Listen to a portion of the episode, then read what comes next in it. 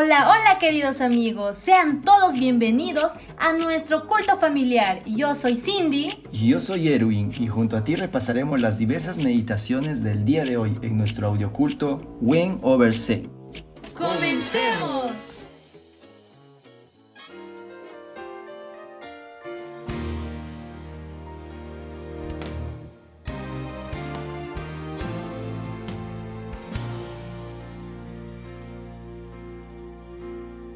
Evangelio según San Marcos, San Marcos 1.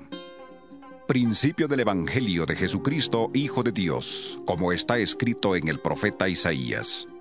He aquí, yo envío mi mensajero delante de tu faz, el cual preparará tu camino delante de ti. Voz del que clama en el desierto, preparad el camino del Señor, enderezad sus sendas. Bautizaba Juan en el desierto y predicaba el bautismo de arrepentimiento para perdón de pecados. Acudía a él toda la provincia de Judea y todos los de Jerusalén y eran bautizados por él en el río Jordán confesando sus pecados. Juan estaba vestido de pelo de camello, tenía un cinto de cuero alrededor de su cintura y comía langostas y miel silvestre y predicaba diciendo, Viene tras mí el que es más poderoso que yo a quien no soy digno de desatar agachado la correa de su calzado. Yo a la verdad os he bautizado con agua, pero Él os bautizará con Espíritu Santo. Aconteció en aquellos días que Jesús vino de Nazaret de Galilea y fue bautizado por Juan en el Jordán. Luego, cuando subía del agua, vio abrirse los cielos y al Espíritu como paloma que descendía sobre él. Y vino una voz de los cielos que decía, Tú Eres mi Hijo amado, en ti tengo complacencia. Luego el Espíritu le impulsó al desierto y estuvo ahí en el desierto cuarenta días. Era tentado por Satanás y estaba con las fieras y los ángeles le servían. Después que Juan fue encarcelado, Jesús fue a Galilea predicando el Evangelio del reino de Dios.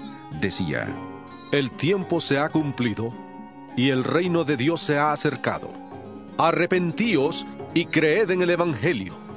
Andando junto al mar de Galilea, vio a Simón y a su hermano Andrés que echaban la red en el mar porque eran pescadores. Jesús les dijo, Venid en pos de mí, y haré que seáis pescadores de hombres. Y dejando al instante sus redes, le siguieron.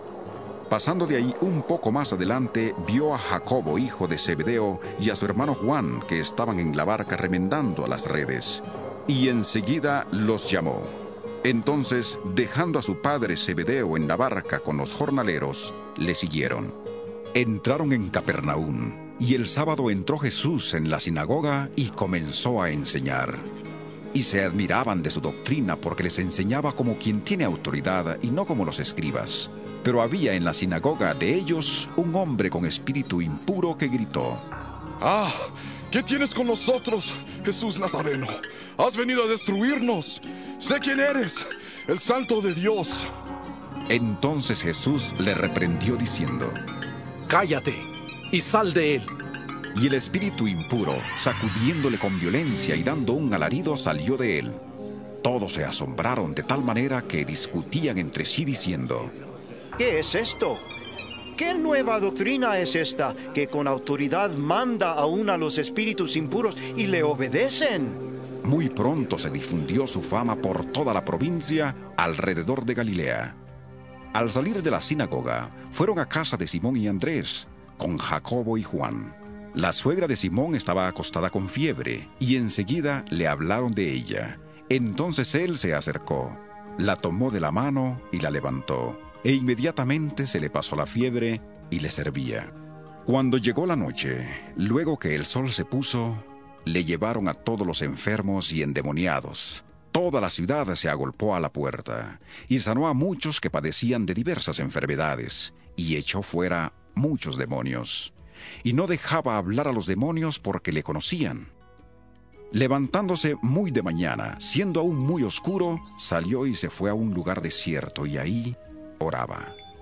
Le buscó Simón y los que con él estaban, y hallándole le dijeron, Todos te buscan. Él les dijo, Vamos a los lugares vecinos para que predique también allí, porque para esto he venido. y predicaba en las sinagogas de ellos en toda Galilea y echaba fuera los demonios. Vino a él un leproso que de rodillas le dijo, Si quieres, puedes limpiarme. Jesús, teniendo misericordia de él, extendió la mano, le tocó y le dijo, Quiero, sé limpio. Tan pronto terminó de hablar, la lepra desapareció del hombre y quedó limpio. Entonces le despidió enseguida y le ordenó estrictamente, Mira, no digas a nadie nada, sino ve. Muéstrate al sacerdote y ofrece por tu purificación lo que Moisés mandó para testimonio a ellos. Pero al salir, comenzó a publicar y a divulgar mucho el hecho, de manera que ya Jesús no podía entrar abiertamente en la ciudad, sino que se quedaba fuera en los lugares desiertos y venían a él de todas partes.